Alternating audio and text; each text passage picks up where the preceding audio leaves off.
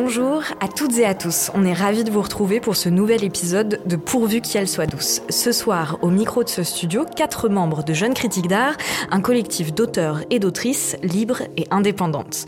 Depuis 2015, au sein de Jeunes Critiques d'Art, nous tâchons de repenser la critique d'art comme un genre littéraire à part entière et pensons l'écriture comme un engagement politique. Pour projet, on a souhaité penser à un format qui nous permettrait de vous livrer un petit bout de notre intimité en partageant avec vous les échanges qu'on a officieusement quand on se retrouve. Pourvu qu'elle soit douce, c'est donc une émission dans laquelle on vous propose deux débats, le premier autour d'une exposition et le second davantage tourné vers une problématique liée au monde de l'art. Aujourd'hui, nous sommes quatre membres de Jeunes Critiques d'Art à échanger. Claire Lounard. Bonsoir. Samy Lagrange. Bonsoir Camille. Mathilde Leichley. Bonsoir. Et moi-même, Camille Bardin. Donc pour cet épisode, on a décidé de traiter deux sujets. Le premier, on va vraiment s'intéresser à la double exposition de Cyprien Gaillard qui a lieu donc à la Fayette Anticipation et au Palais de Tokyo. Et dans un second temps, nous allons parler d'écriture. Mais tout de suite, je me tourne vers toi, Samy Lagrange. Est-ce que Samy, tu peux nous faire cette petite introduction, nous introduire ces deux expositions de Cyprien Gaillard Oui, volontiers. Alors Cyprien Gaillard aime le vandalisme. Il préfère les paysages abîmés, maltraités par le temps, il tourne son regard vers les ruines, vers ce qu'on a oublié de protéger, vers ce qu'on n'a pas reconstruit. Cyprien Gaillard est lui aussi parfois un vandale. Il récupère, capture, confisque les ruines et les change d'environnement, les transforme et les perturbe. Cyprien Gaillard est néanmoins un vandale toléré et apprécié. Ces 15 dernières années, il accumule un nombre impressionnant de prix prestigieux et d'expositions à rayonnement international. Succès qui lui vaut cet automne d'avoir le droit d'investir deux des grands lieux de l'art contemporain intramuros, le Palais de Tokyo et la Fayette Anticipation.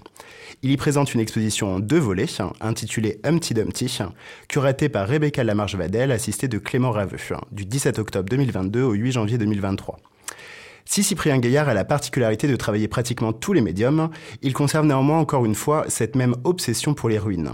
Interpellé par le grand programme de rénovation de la ville de Paris et de la région Île-de-France en vue des Jeux olympiques et paralympiques de 2024, l'artiste en profite pour réfléchir aux lieux qu'on délaisse, qui résistent, à ceux qui ont une seconde vie inattendue, à ceux qu'on hybride ou qui s'hybrident d'eux-mêmes, à ceux qu'on ne rénove pas ou plus. Dans le premier chapitre du Palais de Tokyo, il questionne le processus d'entropie, de dégradation et de désordre naturel face à notre obsession de la préservation, en présentant des lieux et des œuvres où cohabitent de manière imprévisible les corps, les architectures et la nature. À la Fayette Anticipation, pour le second chapitre, il déloge l'automate abandonné du quartier de l'horloge et lui donne une seconde vie dans les espaces du musée. Rejoint ainsi la querelle des architectes et des poètes du XIXe siècle qui cherchaient à savoir si le patrimoine devait être conservé en tant que ruine ou bien sublimé par la rénovation, Cyprien Gaillard fait le choix d'une troisième voie, tout aussi romantique, en perturbant les traces du passé avec sa subjectivité émotionnelle. Mais je crois qu'encore aujourd'hui, et ici aussi, la querelle persiste et qu'on n'est pas tout à fait d'accord. Alors, qu'est-ce qu'on en a pensé des ruines?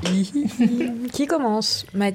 Oui. On vous a pas encore entendu. Mathilde. Bah moi j'ai beaucoup aimé, euh, surtout euh, la partie. Moi j'ai commencé donc par la partie à Lafayette Anticipation, et j'ai trouvé que mettre en valeur cette œuvre de Jacques Monestier, cet automate, euh, par cette nouvelle présentation, c'était très intéressant. Ça posait des questions de conservation, justement d'interventionnisme. Jusqu'à quel point est-ce que conserver, c'est modifier l'aspect d'une œuvre ou, euh, ou restaurer un certain état. Et, euh, et Cyprien Gaillard fait le choix vraiment interventionniste. Bon, il a travaillé avec une entreprise de restauration euh, prêtre et fils, mais il a aussi euh, une euh, perspective interventionniste dans le sens où euh, les aiguilles de l'horloge, par exemple, tournent en sens inverse pour rajouter au discours de Jacques Monestier euh, son propre discours euh, à lui euh, sur euh, le rapport au temps. Donc j'ai trouvé ça très intéressant. Et puis ça, ça faisait émerger aussi euh, ce que tu disais, euh, Samy, euh, en introduction, le lien entre mémoire collective, entre patrimoine, mémoire collective, et puis affection particulière, puisque euh, à ce, ce récit autour de la restauration, de la conservation et de la relecture, euh, de la réappropriation d'un monument, il lit euh, un récit personnel, celui de la perte d'un de ses amis, qui est très présent et qui est euh, et qui est euh, intitulé. Enfin, il y a une photographie de, de cet ami qui est intitulée l'irrestaurable. Donc euh, voilà, ça, ça m'a beaucoup euh, intéressé et puis aussi le rapport à l'utopie. Euh, bah moi, j'ai fait un peu euh, les choses dans le même sens, à, savoir que c'est présenté comme étant euh, première étape Palais Tokyo, puis Lafayette Anticipation, et j'ai commencé par la fin, donc par Lafayette Anticipation. J'avoue que j'ai fait l'exposition complètement hors du cadre de pourvu qu'elle soit douce. Je l'ai fait avec un ami artiste, comme ça, de manière vraiment on flânait dans le marais. On s'est arrêté, voilà, ça arrive. Ce sont des choses qui arrivent, même au meilleur. et voilà. Et du coup, et en fait, j'ai j'avoue qu'à ce moment-là, moi, j'ai adoré euh, l'exposition. Je pense que j'étais vraiment en plus euh, dans une euh, une prédisposition assez cool. Enfin, c'était pendant la golden hour. Du coup, genre ça se reflétait sur le sur l'horloge. Enfin, c'était vraiment magnifique. Il y avait des sons. Enfin voilà, il y a toute une playlist aussi qui était vraiment superbe. J'ai trouvé que le geste, en fait, il y a un moment où il récupère du coup un œuf, un petit œuf de pigeon justement qui était sur la sur la l'horloge qui est brisée et du coup qui fait référence à cette amie. Et j'ai trouvé ça vraiment très très beau. En plus, j'ai tout un lien et je pense qu'on l'a toutes et tous ici euh, euh, avec euh, du coup ce, cette horloge là parce qu'il faut savoir quand même que cette horloge qui est située qui était située dans le quartier de l'horloge est juste en face d'un bistrot qui s'appelle le bistrot de l'horloge et qui a été pendant longtemps avant qu'on ait nos bureaux au sample le QG de Jeune Critique d'Art. Donc du coup j'étais un peu ah c'est trop bien etc et j'ai adoré. J'ai fait hier pas plus tard qu'hier l'exposition au Palais de Tokyo. Et là j'ai tellement détesté. Je suis désolée Enfin, les mots sont un peu durs peut-être, mais j'ai vraiment tellement pas aimé que ça en m'a amené à faire une relecture de l'exposition de la Fayette Anticipation et à me dire que c'était peut-être pas si bien que ça. Donc euh, voilà, je vais peut-être, euh, on en parlera peut-être euh, davantage, mais mais je pense que c'était aussi important de dire que moi je connaissais pas particulièrement Cyprien Gaillard. Il faut savoir que c'est quand même une personne qui était très présente sur la scène artistique au tournant des années 2000-2010 et vraiment j'étais, j'ai lu des articles dans Le Monde etc. autres qui le présentent comme le de l'art contemporain, comme le sale gosse qui sait composer avec les codes de l'art contemporain, comme le jeune prodige de l'art contemporain. Enfin, vraiment, il est présenté comme une espèce de génie euh, à une l'heure où on est justement en train de tenter de déconstruire cette figure du génie. Et ça m'a vraiment, enfin, fait lever les yeux au ciel au plus haut point parce que vraiment, enfin, je trouve que c'est euh, hyper fainéant en fait comme approche euh, et tout ce que ça ne dit pas sur la sociologie du monde de l'art. Mais bon, bref, du coup, je euh, très chaude d'en parler davantage avec vous de tout ça À fond. Euh, alors moi, j'ai d'abord euh, visité euh, aussi l'expo à la Fondation Lafayette Anticipation. J'ai euh, détesté, mais j'y reviendrai. Euh, j'étais, euh, enfin, j'étais d'ailleurs super bien aussi avec des amis artistes. et puis bon, j'y reviendrai. Mais je, je, je, je, reprendrai bien sur ce, ben, la, le deux, non, c'est le premier volet du coup à la, au Palais de Tokyo. Et en fait, bon, je rentre direct dans le dans, dans, le vif du sujet. Le texte de salle, on arrive, il intro, qui introduit l'exposition, dit que, entre autres, hein, que Cyprien Gaillard fait un portrait de notre lien à l'effondrement et à la reconstruction, comme comme tu disais, Samy. Et moi, ce portrait, je le vois euh, cubiste et euh, je le vois éclaté. Et euh, c'est Camille qui m'a dit ça, hein, Camille Bardin, ici présente, à propos d'une pièce dans l'avant-dernière salle au Palais de Tokyo, c'est éclaté. Cette expression dit le stade ultime de la nullité. Et avec ma génération en plus, moi j'ai voulu le prendre au sens premier littéral du terme, genre si j'avais un seul mot à dire sur cette expo, ce serait éclaté. J'ai des morceaux, des pièces ici et là. J'ai du mal à voir ce qui fait exposition ce qui les unit, ces œuvres, en fait, éclatées. Donc, le seul fil rouge que j'y vois aujourd'hui, et j'ai hâte de le voir autrement, c'est euh, celui de la récupération. La récupération des objets et des sujets qui sont liés. Alors, comme objet, il y a les gargouilles, les cadenas, les wagons de métro, les sculptures de alors je ne sais pas comment on prononce le nom de cet artiste, Kate Kolwitz, euh, etc. Et j'en passe. Et je vais reprendre objet et sujet. C'est-à-dire que par exemple, Cyprien Gaillard récupère des gargouilles, deux gargouilles. Elles flottent dans la deuxième salle au Palais de Tokyo. Elles sont magnifiques. Et rescapées de la cathédrale de Reims qui a subi un incendie. Aujourd'hui, elles sont en arrêt sur image, un peu comme l'horloge. La gueule crachant une espèce de épaisse coulée de plomb. Ensuite, il a récupéré des cadenas, ce qu'on connaît tous en fait, du pont des Arts. Et puis, il a récupéré symboliquement des wagons de métro de New York engloutis dans les fonds marins, parce que la MTA, qui est cette, euh, c'est l'entreprise de de, de, de, transport, de, transport, ouais, de transport les a engloutis. Il a englouti des milliers de wagons dans le but de créer des récifs artificiels et qui seront autant de nouvelles maisons pour les poissons. Ça, on le voit dans le film qui s'appelle Océan de Océan, Et il propose de belles images et une bande son qui est très prenante. Il est très fort pour le son. Et il a récupéré aussi encore donc la sculpture de Kate Kollwitz. Elle est au sol. Elle représente une femme recroquevillée avec ses enfants qu'elle tient fermement dans ses bras. Cette sculpture trône seule dans cette immensité de la troisième salle, pardon, et euh, dans cette troisième salle, sur un mur de, je ne sais pas, 20 mètres, je sais pas, 20 mètres de long, un film est projeté, le film Formation, on y reviendra. Et cette sculpture, et là, c'est là où on va euh, l'objet récupéré et le sujet récupéré. Cette sculpture, elle dit, et c'est le cartel qui nous le dit, elle dit où elle incarne la résistance face au désastre de la guerre, la vulnérabilité face à la ville et ses gratte-ciels, mais aussi le cycle éternel de la vie et de la création juste une sculpture. Et les questions de la résistance ici et du cycle éternel de la vie, enfin voilà, tout ça, on, on a ces questions-là, on a la question du patrimoine, et je dis bien du patrimoine. Il y a des gargouilles, mais il y a aussi cette horloge qui l'a sauvée. En effet, pour la Fondation Lafayette Anticipation, et donc c'est là où je voulais répondre, euh, Cyprien Gaillard érige en exposition un geste généreux ou philanthrope pour un autre espace public, notre ville. Il sauve une horloge arrêtée dans le temps comme ces gargouilles arrêtées. Moi, je suis impressionnée, mais pas dans le bon sens, par ces grands moyens qui sont mis en œuvre pour faire entrer l'horloge dans la fondation en attendant sa restauration et son installation sur la place originelle. Et ici, en effet, l'artiste croise, comme tu disais tout à l'heure, le destin de cette horloge arrêtée avec le destin d'un ami très cher qui a trouvé la mort trop tôt. Et il file une métaphore sur le temps qui passe. Et puis il y a aussi le sujet, donc on a dit la question du patrimoine, de l'amour, de l'écologie et de la politique, du vivant, du racisme et de la lithothérapie. lithothérapie. Bref, l'amour, par exemple, donc ces cadenas qui sont récupérés auprès des autorités de la ville pour sceller sur le pont des Arts cet amour, ils sont posés là, à l'entrée de l'exposition. Euh, du palais de Tokyo au moment où il y a le, texte. Voilà, exactement, dans cinq sacs. Ensuite, il y a l'écologie, la politique, parce que ces wagons dont je vous ai parlé tout à l'heure, ils polluent les fonds, les fonds marins.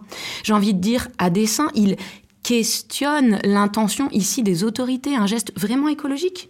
Et puis il y a le film Formation qui montre en boucle ce vol de perruches en ville qui, selon certains, perturbe l'écosystème. Et puis il y a le sujet du vivant, comment, grâce à la technique de la double exposition, la végétation reprend le dessus dans un frigo de bière typique des épiceries aux États-Unis. Et ensuite, je finirai là-dessus, sur la récupération des objets et des sujets, le pour finir, pour moi, c'est le clou, le racisme et la lithothérapie, soit la thérapie par les minéraux. Donc là, c'est une autre série, mais qui euh, cristallise en fait hein, ces deux euh, problématiques. Deux photos, toujours obtenues par une double exposition aussi. Les photos représentent deux hommes, bras dessus, bras dessous. Il s'agit de, et là je cite, Pee Wee Reese, pardon pour la prononciation, et Jackie Robinson, le premier joueur noir des lignes majeures de baseball américaine. Et grâce à la double exposition, les deux hommes ont un corps en améthyste, soit un minéral, hein, motif qui vient d'une géode conservée dans les collections du Musée américain d'histoire naturelle. Et donc là, euh, on lit pareil sur le cartel que ça loue en fait, euh, enfin voilà, cette, euh, je sais pas comment dire, cette, cette, fratrie, humanité entre l'homme noir, l'homme blanc, enfin bref. Dans cette récupération des sujets et des objets, et je pourrais, excusez-moi, j'ai pris beaucoup trop d'espace, mais je pourrais vraiment, presque ma colère déborde au fond. Enfin, c'est-à-dire que il y en a encore plein, il y en a un milliard. mais dans cette récupération des sujets, et des objets, je n'y vois pas moi de la sensibilité, mais de la sensiblerie. Mm, mm. Samy non, mais en vrai, je pense que je suis d'accord avec tout ce que vous avez dit dans ces deux mouvements. D'abord, une excitation un peu première par le concept, et après, avec une remise en question de finalement, euh, qu'est-ce que ça donne, quel est le résultat, où là, je suis beaucoup plus mitigé. Évidemment, Pareil que vous, j'ai commencé par la Fayette Anticipation. J'ai eu un certain euh, choc euh, esthétique et émotionnel. Mmh. Après, j'étais totalement malade, donc du coup, j'étais aussi. Euh, à fleur de peau. un, peu, un peu à fleur de peau, un peu perché, un petit peu Iron Fairvex, hein, comme c'est très à, la mode en ce mois de, décembre. Mais oui, à la base, je suis quand même très excité par un des concepts qui régit, selon moi, même si je connais très mal son travail, la création de, de, Cyprien Gaillard, comme j'en parlais en introduction, qui est le vandalisme. J'aime bien comment il a réinventé le, le concept. Alors là, je vais parler rapidement d'une marotte de l'histoire de l'art euh, qui, est, très connue euh, en histoire de l'art. Du coup, le vandalisme, c'est un mot qui a été créé en 1793 par l'abbé Grégoire, justement pour faire cesser les entreprises iconoclastes de la Révolution française. Il disait alors cette phrase qui est très connue en histoire de l'art, je crée le mot pour tuer la chose. Et du coup, ce vandalisme révolutionnaire lequel, euh, que, combattait l'abbé Grégoire, Cyprien Gaillard, il le réhabilite Et euh, parce que pour lui, s'il s'agit d'une destruction par l'urgence, une destruction qui sert à faire entendre des revendications et faire advenir une nouvelle vision euh, du monde profondément social. Et lui, il lui oppose aujourd'hui un vandalisme organisé, le vandalisme officiel, celui des grandes entreprises de déconstruction, qui sont pour lui un procédé euh, autoritaire qui cherche à rationaliser la, ville hein, pour établir euh, une vitrine du pouvoir. Donc du coup, pour lui, maintenant, détruire, c'est plutôt lisser le paysage hein, et ne plus laisser apparaître les traces des anachronismes et des différentes couches de temps qui devraient se côtoyer euh, dans les paysages. Et donc pour contrer cette dynamique, Cyprien Gaillard, il se saisit des ruines contemporaines qui subsistent, des lieux qu'on a délaissés mais que l'on n'a pas encore démolis, pour les sublimer à la manière de euh, ruines anciennes, pour euh, rendre hommage au principe d'entropie, c'est-à-dire au passage immaîtrisé du temps. Alors tout ça, ça m'excite un, petit peu euh, conceptuellement. C'est ce qu'on retrouve, je trouve, assez fortement dans la Fayette Anticipation, parce qu'il y a tout ce concept de vouloir euh, conserver, documenter les traces euh, d'un désordre. Donc ça, ça me, ça me parle beaucoup. En plus, la présentation, donc vous l'avez un peu décrite, est grandiloquente. Hein. Mm. Tout la Fayette Anticipation est euh, un petit peu scénographié comme un, musée abandonné où il n'y a pas beaucoup de pièces, euh, qui sert à rendre hommage, à expliquer le fonctionnement, à documenter euh, la vie de l'automate du quartier de l'horloge. Et en plus, il y a au milieu vraiment cet automate gigantesque qui est suspendu au milieu de la Fayette Anticipation et qui joue sa partition. C'est très impressionnant, c'est très mm. captivant. Je me suis un peu laissé avoir, parce que moi j'aime bien le grand spectacle. et euh, comme euh, Claire l'a très bien expliqué avec beaucoup de précision, euh, j'ai un petit peu déchanté quand je suis allé voir l'exposition au Palais de Tokyo qui est beaucoup plus ambitieuse, notamment dans sa taille, parce qu'elle elle réunit à la fois des grandes œuvres de Cyprien Gaillard, donc qui n'ont jamais été présentées encore en France, hein, et des œuvres d'autres artistes historiques qui rentrent en résonance avec la démarche de l'artiste. Et alors moi, pour le faire très simplement, ce sera beaucoup moins euh, précis, articulé et beaucoup plus simpliste que ce que vient de faire Claire. Mais tout simplement cette idée de vouloir en faire autant, vouloir faire monde avec euh, cette exposition, vraiment vouloir faire œuvre totale pour retracer l'intégralité, j'ai l'impression, de la pensée de Cyprien Gaillard dans, ces dernières, euh, dans cette dernière décennie. Alors effectivement, la scénographie en tant que telle est hyper ambitieuse.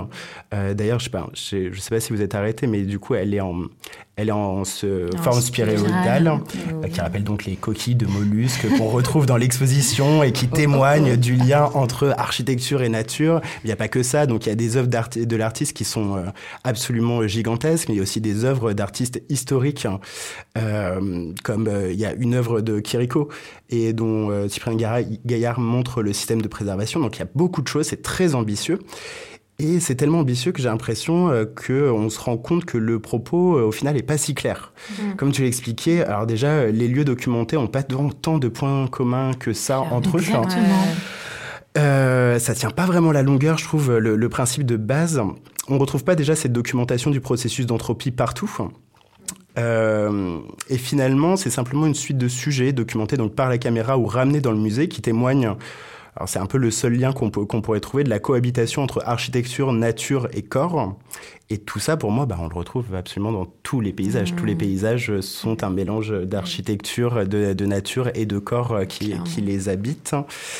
Et euh, donc le mettre en évidence pour moi, ça reste une démarche intéressante, importante, mais qui est aussi très romantique. Euh, comme j'ai dit, c'est une sensibilité, en tout cas moi, qui me fait beaucoup penser au début du 19e siècle, hein, romantique au, au, premier sens du terme. Donc c'est pas que je trouve que c'est pas pertinent ou que c'est pas original, mais c'est surtout l'impression que l'ambition politique a un peu sacrifié en faveur de l'esthétisation, de la romanticisation du, du propos.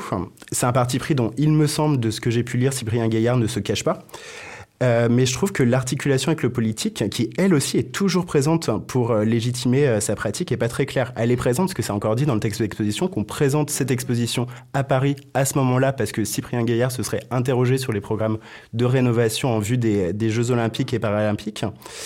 Et du coup, au final, je suis pas sûr d'avoir exactement compris ce qu'on voulait me dire et j'ai l'impression d'avoir été un petit peu floué, exactement floué mm-hmm. intellectuellement, comme comme tu me disais. Après, juste pour finir, je trouve que quand même, c'est assez beau. Hmm. cette esthétisation, elle marche à la fois dans les œuvres, à la fois dans la, scénographie. Je sais pas si on la doit, du coup, cette scénographie euh, à Rebecca Lamarche Vadel, Vadel pardon, et Clément Raveux, hein. euh, mais elle fonctionne assez bien. C'est pas très, c'est pas chargé, mais ça reste très hmm. ambitieux et c'est pas des hmm. mauvais moments esthétiques à, passer. Tout à fait. Non, mais en fait, en vous, en vous écoutant parler, je me rends compte aussi de l'ambivalence de mon de mon rapport à ces expositions parce que ce qui m'a plu dans le projet Lafayette Anticipation, c'est l'échelle locale, justement. Mmh. C'est très précis. Lafayette mmh. Anticipation, c'est à côté du quartier de l'horloge. Donc, c'était présenté un peu comme un projet philanthrope pour les habitants du quartier. Euh, c'est émouvant. Et, et c'est émouvant et ça rappelle justement ce truc mémoire collective, euh, euh, affection particulière. donc ça, ça me plaisait. Après, moi, ce qui m'a mis la puce à l'oreille, c'est cette mise en avant d'un projet plutôt philanthropique et en même temps une grande dimension interventionniste et une grande mise en avant de l'artiste. Mais je me suis dit, en fait, euh, il dit clairement qu'il a travaillé avec la Société de restauration Prêtre et Fils, il dit qu'il a échangé avec Jacques Monestier, donc euh, finalement, euh, ça, ça fonctionne. Ça suffit, quoi. Et en même temps, dans la partie Palais de Tokyo, Là, on voit vraiment l'ambition démurge de l'artiste, en fait. Mmh. Surtout, c'est assez drôle qu'ils mettent des gargouilles de Viollet-le-Duc, qui était quand même connu au 19e siècle, pour projeter sa, vision euh, toute puissante et magnifique sur des œuvres du passé et les, euh, avec beaucoup de guillemets euh, restaurés. En fait, il en crée des nouvelles avec son, son idée sur le sujet. L'érection de la ruine. c'est ça, exactement. On de ça, en ouais. Et, et, ce qui m'a plu euh, à la faillite d'anticipation encore, c'est le rapport à l'utopie. Je trouvais que ça, ça faisait vraiment sens parce qu'il y a le quartier de l'horloge, c'était euh, donc euh, un quartier qui a été créé à la place du dernier quartier insalubre de Paris et c'était vraiment une très grande utopie pour proposer aux gens des, des habitats décents. Et puis il y a aussi ces blocs créés en amiante où l'amiante, en fait, à la base, c'est une utopie aussi, mm. qui n'a pas mm-hmm. fonctionné. Donc c'est aussi un rapport à la technologie. On le voit avec l'automate, avec les tablettes qu'ajoute Cyprien Gaillard, les tablettes numériques qui montrent les images de son ami donc euh, l'évolution des technologies, tout ça. Enfin, je trouvais que ça fonctionnait bien. Mais arrivé au Palais de Tokyo, c'est vrai que là, il y, a, beaucoup trop d'informations et on perd le fil et ça passe du côté du bon sentiment. Parce que par exemple, la réflexion sur les, sur les espèces invasives et sur euh, les perruches, c'est hyper intéressant comme question. C'est des, des, sujets super, euh, super complexe, super intéressant, mais là mélangé avec tout le reste, avec Katekolwitz, euh, avec euh, les, le métro euh, pour les récifs euh, de corail, enfin ça, tout ça se, se mélange et, et, on perd le propos et on perd la puissance et en effet ça devient apolitique. Mm, mm. Je trouve que ça montre très bien à quel point l'institution peut être aussi un espace de récupération politique, etc. Et en fait pendant tout le, la visite, en fait en débarquant, bah du coup j'avais eu cette très bonne expérience à Lafayette Anticipation. En débarquant au Palais de Tokyo et en lisant euh, le texte d'introduction, je trouvais le postulat de départ hyper intéressant, comme toi, Samy. Vraiment, je trouvais ça. Euh, enfin, le fait de, partir sur euh, sur le fait l'idée que Paris fait son bilan euh, anthropique en, en voyant les Jeux Olympiques arriver et de. Enfin, je trouvais que.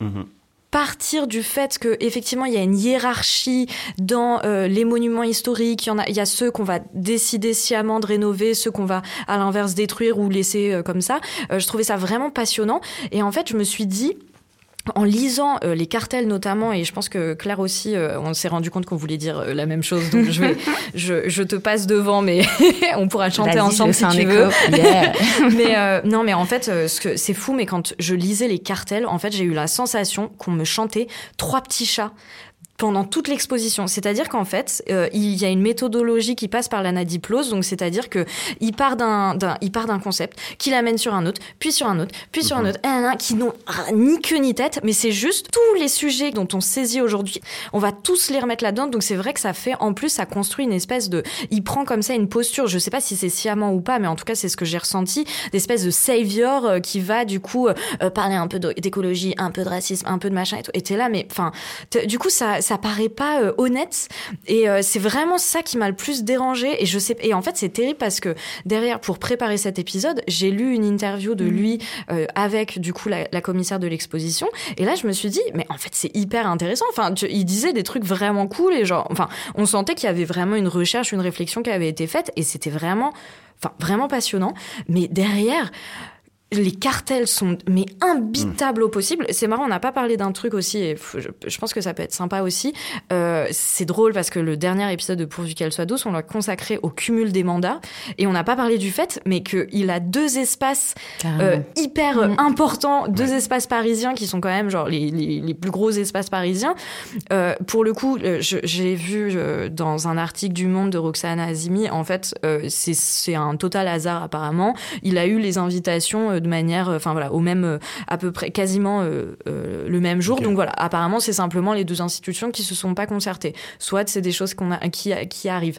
Mais en fait, du coup, je trouve que à un moment où on parle de collectif, où on parle du fait de voilà, de déconstruire cette figure de génie, de, voilà, bah, je trouve ça vraiment dérangeant de voir un type qui a déjà eu un solo au Palais de Tokyo, avoir derrière présenter une pièce où il a fait une intervention enfin dessus dans un espace qui a cinq étages enfin quatre que sais-je m'en fous à la rigueur.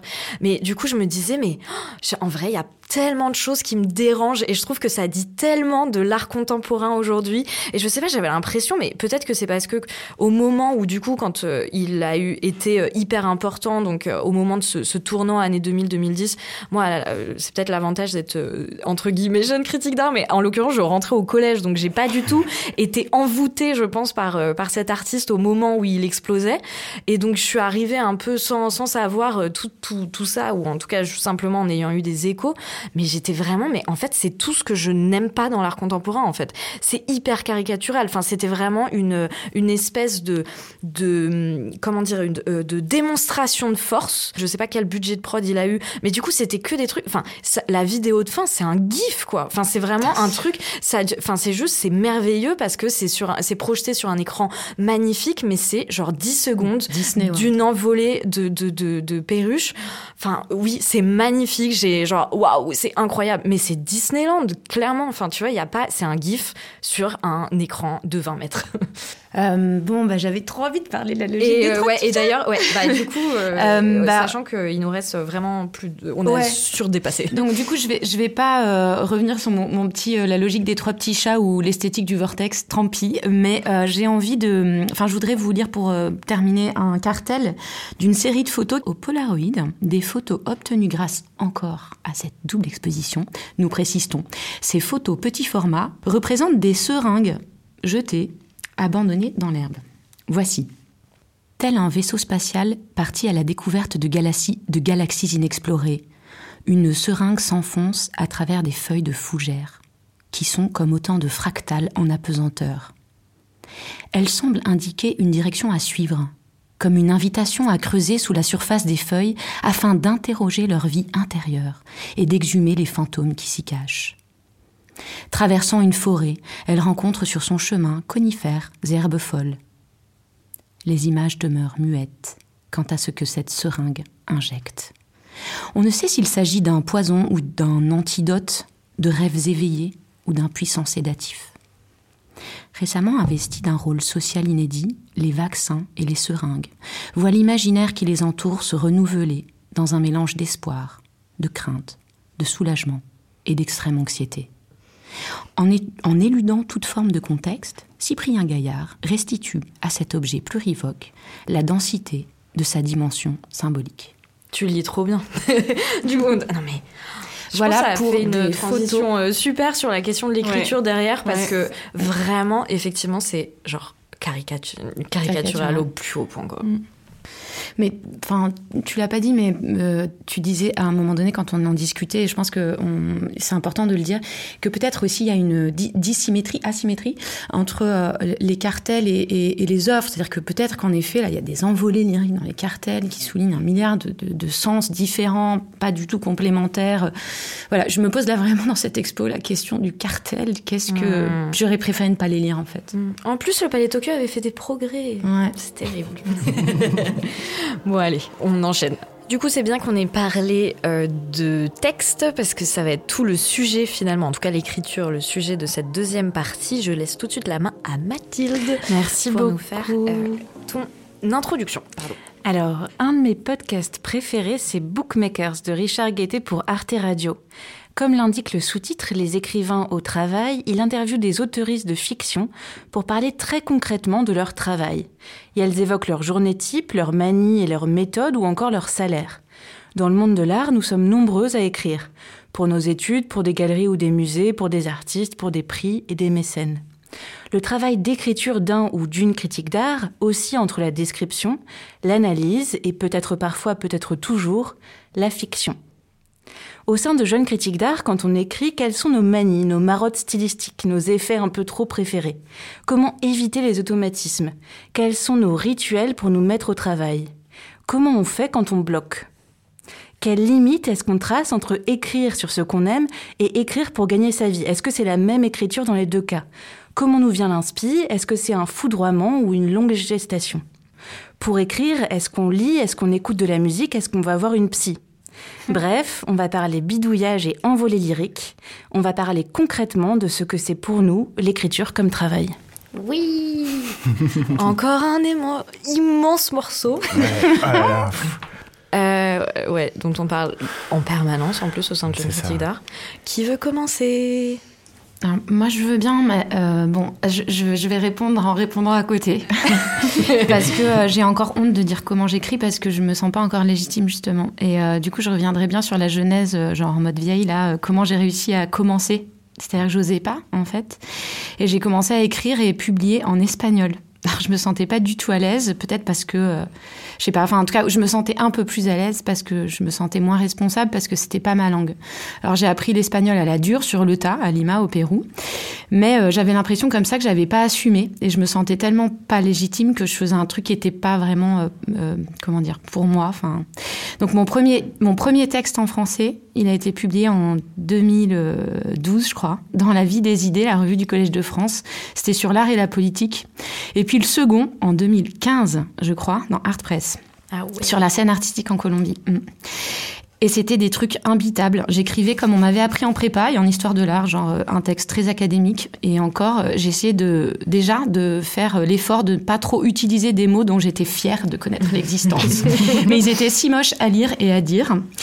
Et puis, bah voilà, mes textes en espagnol avaient peut-être un peu plus de style parce que je me faisais relire et corriger par mon compagnon péruvien, un grand passionné de littérature. Et c'est d'ailleurs comme ça que j'ai dû faire corriger mon mémoire de M2 parce que mes phrases ressemblaient à du Garcia Marquez, soit des phrases de 4 mètres de long qui traversaient des milliards de pages.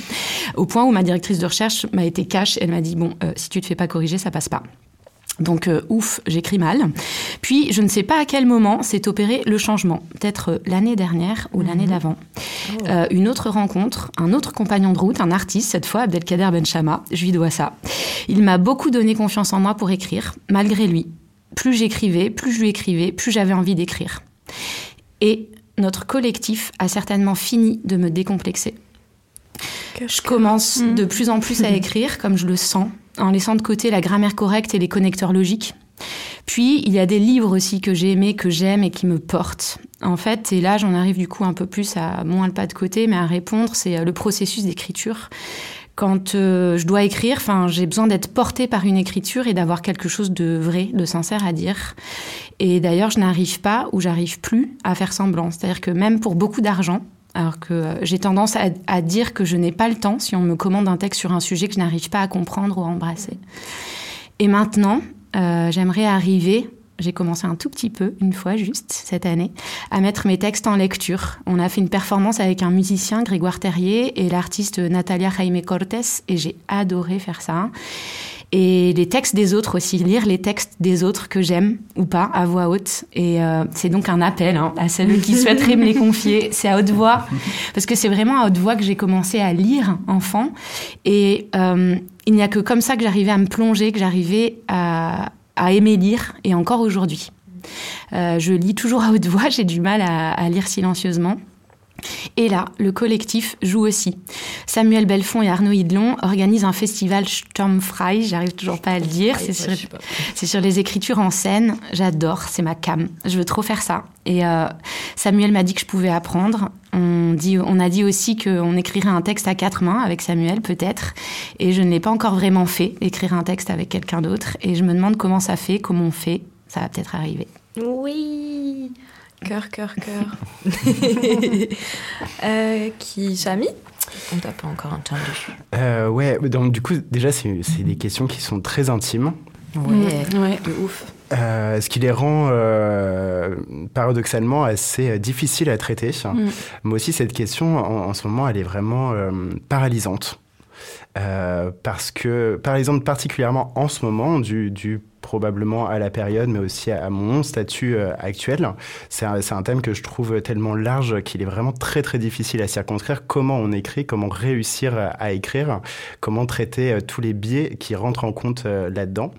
Alors personnellement, je vais, je vais, faire un petit peu comme Claire pour, pour parler exactement de où j'en suis. Ça va vraiment être une suite de questions et, et une suite de listes de, de petits tips pour, pour s'en sortir. Euh, pourquoi déjà ça, me paralyse? En ce moment, je suis particulièrement euh, paralysé par la question de quand écrire. Quand écrire dans, dans le sens où euh, cette écriture donc littéraire, cette écriture critique, en ce moment c'est pas mon activité principale et en plus je suis pas systématiquement rémunéré pour le faire. À côté j'ai un autre métier qui est aussi un métier d'écriture, hein, un métier d'écriture scientifique, la recherche, qui est censé prendre absolument tout mon temps. Donc du coup je me pose constamment la question de quand pouvoir écrire autre chose.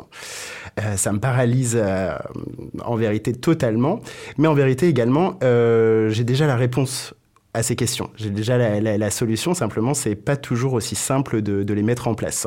Qu'est-ce que je me pose comme question? Bah, Est-ce qu'il faut euh, commencer d'écrire alors qu'on n'est pas vraiment sûr de ce qu'on veut raconter mmh.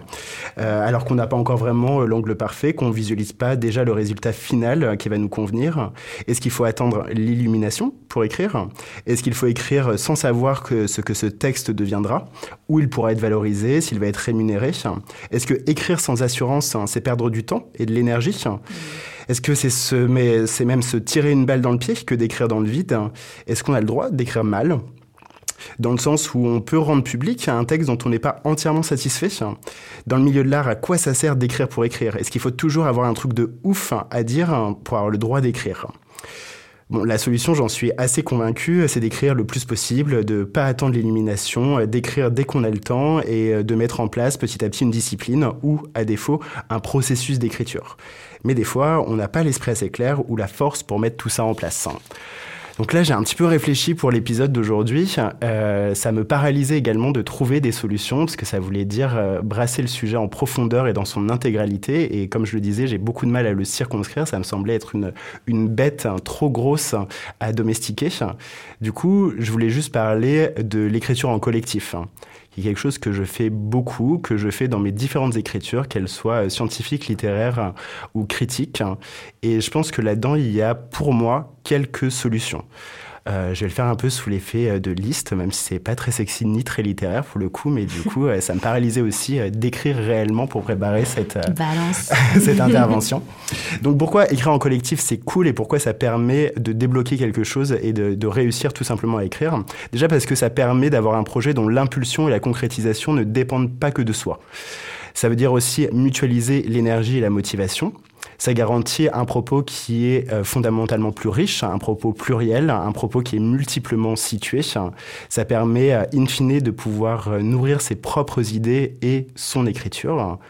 La plupart du temps, ça évite de flipper tout seul. Ça permet aussi d'être plus ambitieux mmh. dans ce qu'on veut faire. Euh, même si à la base on n'est pas totalement sûr hein, de, de, ce qu'on veut créer, euh, pouvoir partager et écrire à plusieurs, bah, ça fait sou souvent euh, aller plus loin. Effectivement, c'est un travail qui est souvent beaucoup plus long, un travail qui est beaucoup plus lent d'écrire à, plusieurs, mais on va toujours beaucoup plus loin en le faisant juste conclure en disant que c'est quand même pas la solution à tout, parce qu'il y a beaucoup de, problèmes euh, intrinsèques à, l'écriture en collectif, parce qu'aujourd'hui, ça reste encore un travail qui est majoritairement déconsidéré, euh, parce qu'on valorise surtout des réalisations qui sont uniques et solitaires où on cherche à retenir un seul nom, on a du mal à ne pas euh, hiérarchiser les implications d'un travail, où il est presque impossible de se faire rémunérer convenablement pour un travail collectif. Donc dans le collectif, euh, c'est la joie, c'est aussi souvent l'abnégation. C'est à la fois euh, ce qui donne de la force quand ça va pas vraiment fort, mais c'est aussi ce qui ne réussit pas tout à fait à vaincre la précarité. Mmh. Mmh. On revient toujours aux mêmes choses. Hein. Les souffles, la précarité. Ouais, grave, bravo Samy, c'était trop bien. Mais du coup, euh, je vais partir sur ton un de tes une des idées que tu as que as évoquées, à savoir euh, l'écriture solitaire, etc. Euh, parce que je pense que moi, la première étape que j'ai fait quand je me suis saisie de l'écriture d'un point de vue professionnel en tant que critique d'art, ça a été vraiment de déconstruire tous les fantasmes qu'on a autour de l'écriture, mmh. à savoir que depuis, enfin, tu vois, il y a tout ce truc très romantique de l'écrivain seul, la clope euh, à la bouche euh, et le verre de vin rouge, etc., euh, qui écrit seul chez lui, machin, voilà. Et moi, j'ai me retrouvée grave. Enfin, j'avais plein de fantasmes liés à ça, et du coup, je, me disais, mais putain, mais c'est trop stylé, mais je suis trop être comme ça aussi, genre. voilà. Et du coup, j'ai un peu commencé. On l'a tous fait un peu. Bah, oui, carrément. Je suis, Vous avez picolé fumé, bah, oui. machin, clairement. En écrivant des pièces de théâtre. C'est ça où tu te dis, mais mon Dieu, mais c'est merveilleux ce que j'écris. Ensuite, le lendemain, tu lis et t'as honte de oh, toi. Genre, vraiment, c'est terrible. Et ça, je l'ai beaucoup fait, j'avoue, mais à coup pas. Euh, mais du coup, j'ai un peu déconstruit ça et je pense que c'est bizarre, mais c'est un artiste peintre.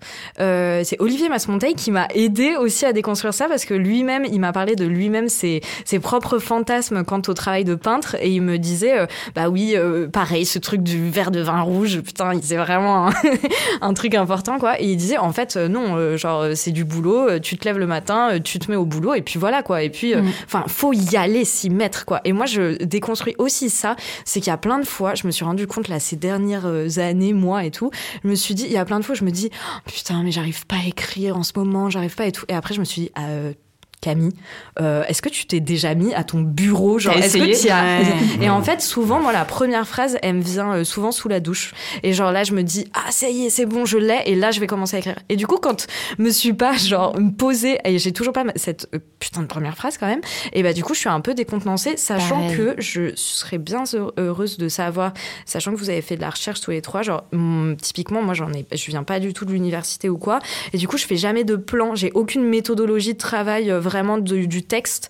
Je commence toujours de manière très spontanée, j'y vais comme ça, euh, je crache plein de trucs et ensuite genre je réagence, euh, voilà. Donc il y a un peu ça et puis ensuite euh, je voulais parler de deux autres trucs, d'un trauma aussi. Je pense que ça a été un gros impact aussi, euh, aussi comment l'extérieur vient impacter ton travail.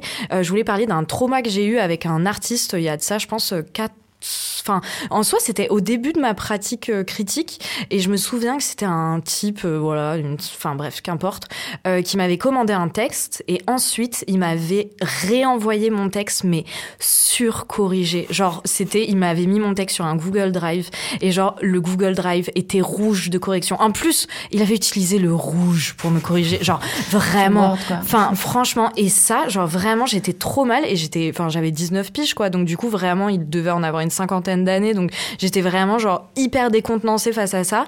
Et euh, ça m'a vraiment hyper interdite, quoi. Et, et, je me rends compte qu'encore aujourd'hui, j'ai vraiment des restes de ça et je suis encore complètement terrorisée, alors que c'est mon métier, mon travail premier, je fais ça tous les jours. Je suis encore terrorisée quand j'envoie un texte à un ou une artiste ou à une galerie de me dire, mais il va me, enfin voilà, ça va être de la merde et tout. Et en fait, même si à chaque fois, vraiment, j'ai zéro correction en plus, enfin c'est fou, parce que très concrètement, les gens sont vraiment contents, contents, tant mieux, hein, je touche du bois pour que ça continue. Mais du coup, mais, mais j'ai encore ces restes-là.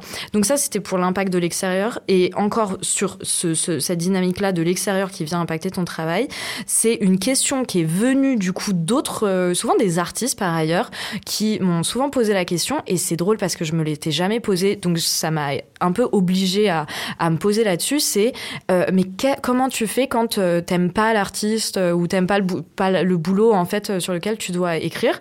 Et c'est vrai que moi je me posais pas du tout la question. Genre, enfin, il y avait un truc de, en fait, c'est mon métier d'écrire donc j'écris et puis point barre.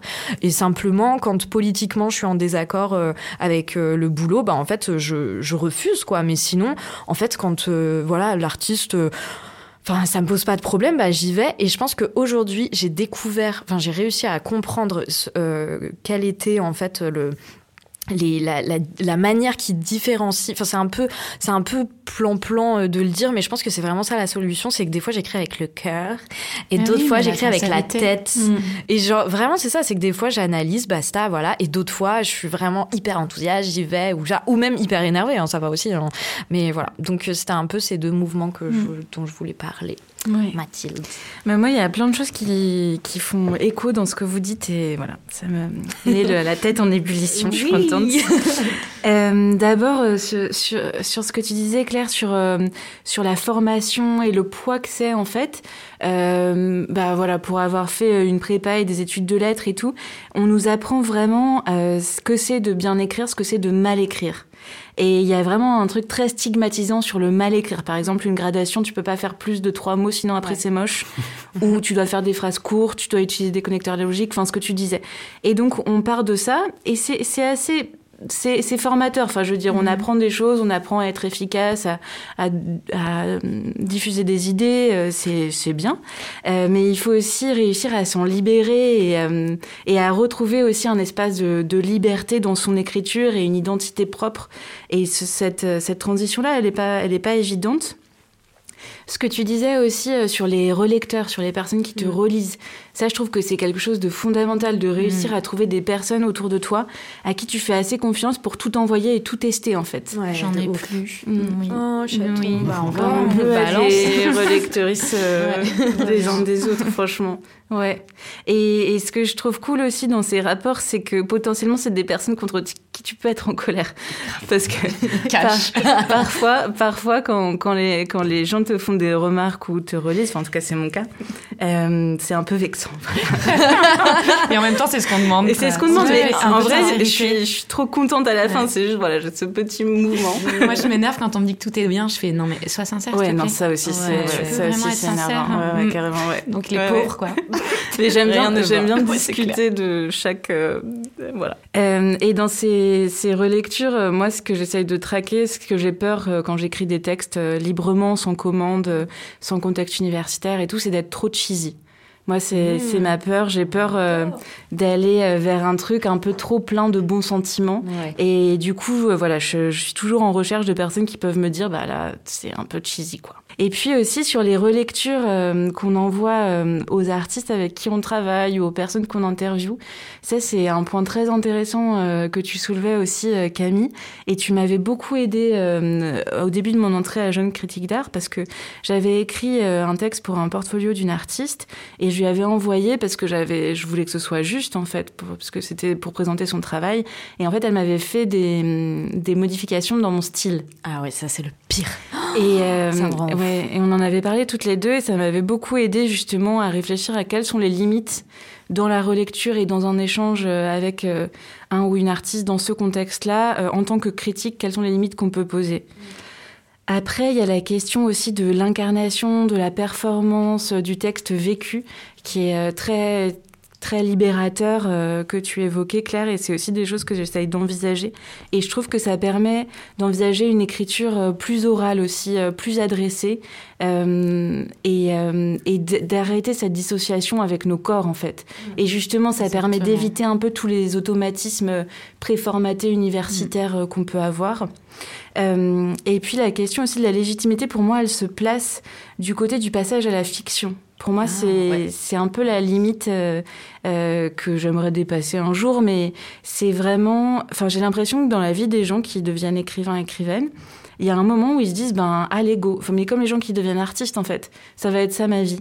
Et j'ai encore du mal à savoir comment il se- ça se joue ce déclic-là. Après, sur la temporalité, euh, fulgurance, euh, gestation longue, euh, parfois j'ai des fulgurances et en fait, c'est ce que tu disais, Camille, c'est genre sous la douche, une phrase et à partir de cette phrase, tu tires un fil et en fait, ça, ça me le fait aussi dans l'écriture universitaire. Ah ouais, C'est-à-dire que je vais avoir mon plan puis je vais passer mon plan dans ma tête euh, comme ça, euh, toujours sous la douche. et, euh, et tout d'un coup, je vais avoir une idée de phrase et à partir de là, je vais pouvoir écrire un paragraphe. Mm. Mais de ouf. Et ça, c'est hyper agréable. Après, la plupart du temps, pour moi, c'est une gestation qui est très longue. Et j'ai 50 textes en jachère dans ma tête qui peut-être un jour adviendront, mais qui sait. Qui peut le dire Pas moi. Classique. Et en fait, ça, ça renvoie à plusieurs choses. Ça renvoie déjà à la peur de fixer un instant T de la réflexion, ce que tu disais, Samy. La peur de dire, ben, en fait, ce que je pense maintenant, je le pense maintenant. Et c'est pas grave parce que mon texte, il sera daté. et j'écrirai d'autres choses après et peut-être que je serai plus du tout d'accord avec moi. Mais arriver à ce stade de lâcher prise, c'est hyper dur.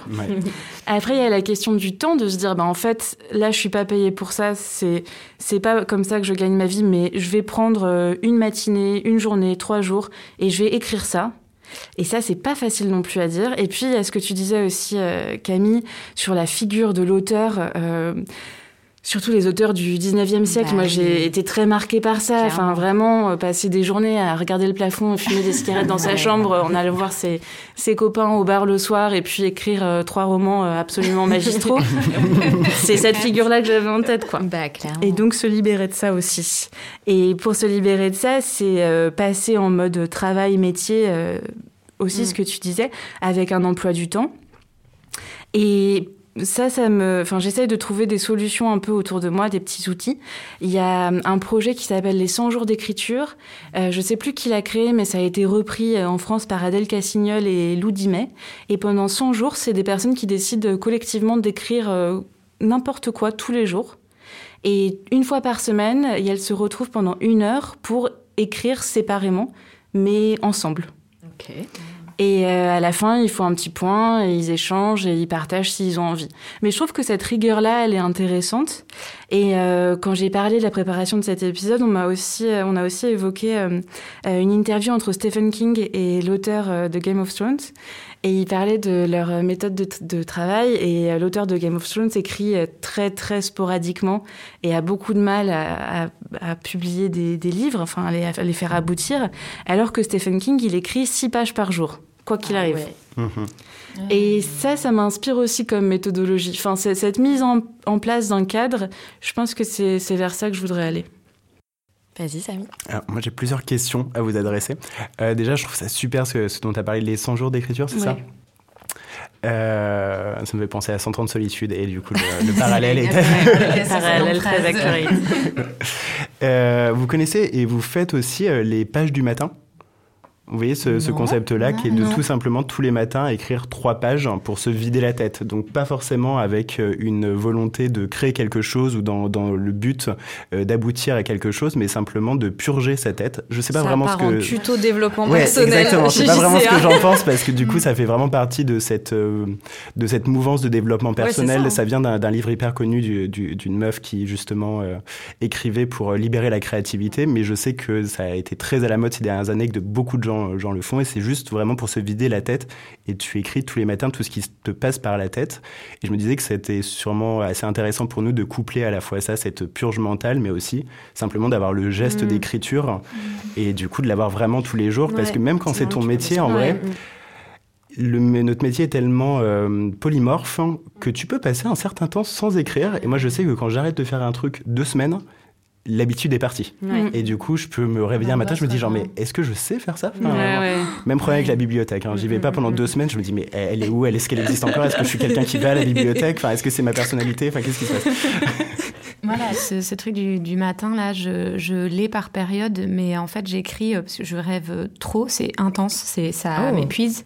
Et euh, du coup, euh, j'ai des périodes où je fume des joints pour pas me souvenir de, mes rêves. Et parfois, c'est tellement lourd, tellement épais qu'en effet, le mettre sur le papier, enfin, même numérique, quoi, ça l'aplatit, ça le rend plus mhm. léger. Et c'est plus fin, quoi. Et du coup, ça, c'est un truc qui me. Ouais, c'est le seul truc qui, moteur qui me, qui, me, qui me fait écrire le matin. Et même dans la nuit, euh, je me dis, je vais écrire comme ça, je vais l'écrire comme ça. Enfin, c'est euh, en vrai, c'est un peu infernal. Et donc, c'est très libérateur de, de l'écrire. Par contre, je le propose à personne pour le lire. je vous épargne. Mais je suis chaude qu'on revienne du coup, enfin, brièvement, parce que c'est vraiment la fin déjà. C'est à mhm. une vitesse euh, folle, c'est terrible. Mais justement, le fait qu'on écrit aussi pour les autres, nous. Et ce, en fait, j'aime bien parler de rigueur, en fait. Enfin, tu vois, genre de ce truc. Enfin, maintenant, moi, je me lève très tôt. Du coup, je me mets tout de suite à écrire. Je suis en mode, enfin, tu vois, c'est un truc. Mm.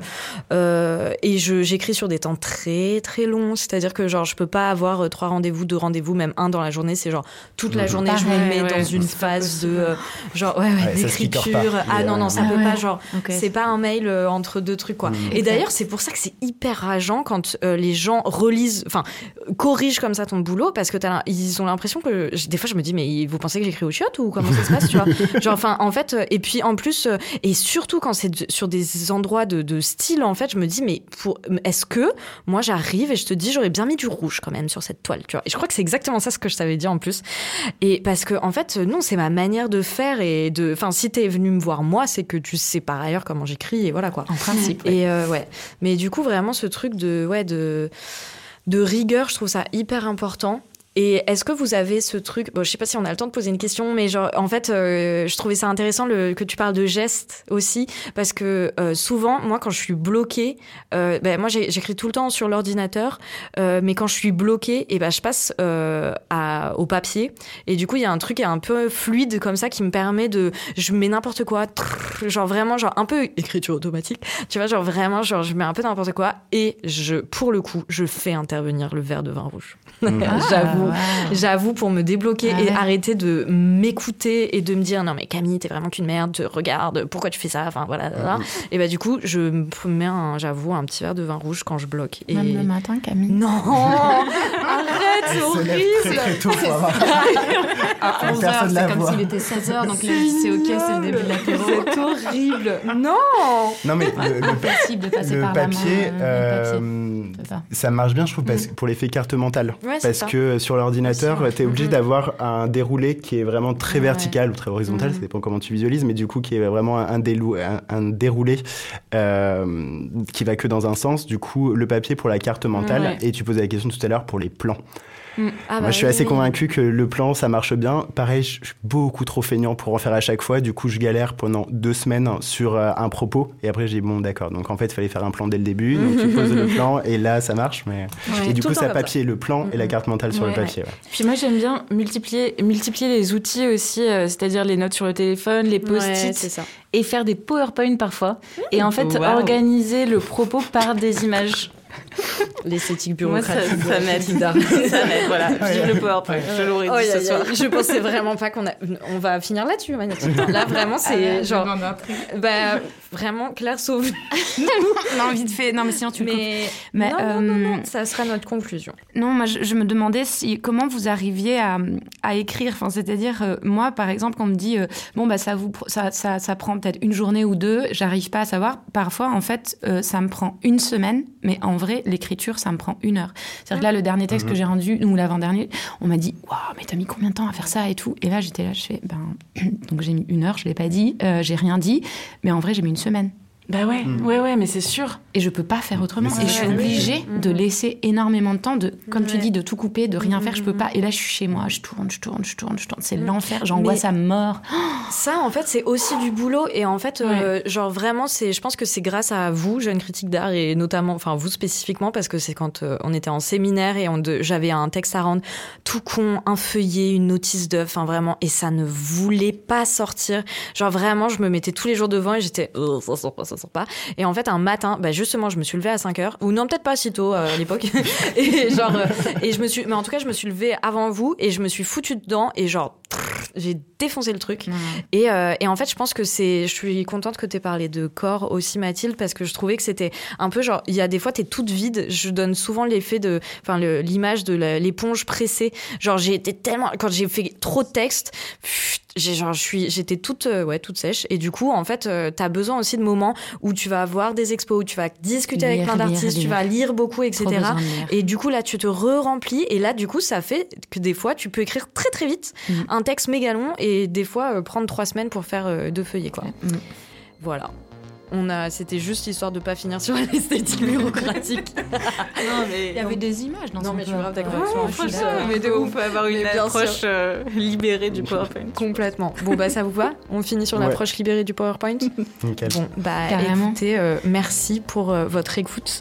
On espère que vous allez bien, voilà, et on vous souhaite euh, bah, de passer trois bonnes semaines jusqu'au prochain épisode, du coup, de PQSD, de pourvu qu'elle soit douce. Très belle soirée ou journée à toutes et tous. Au revoir. revoir. Ciao. Ciao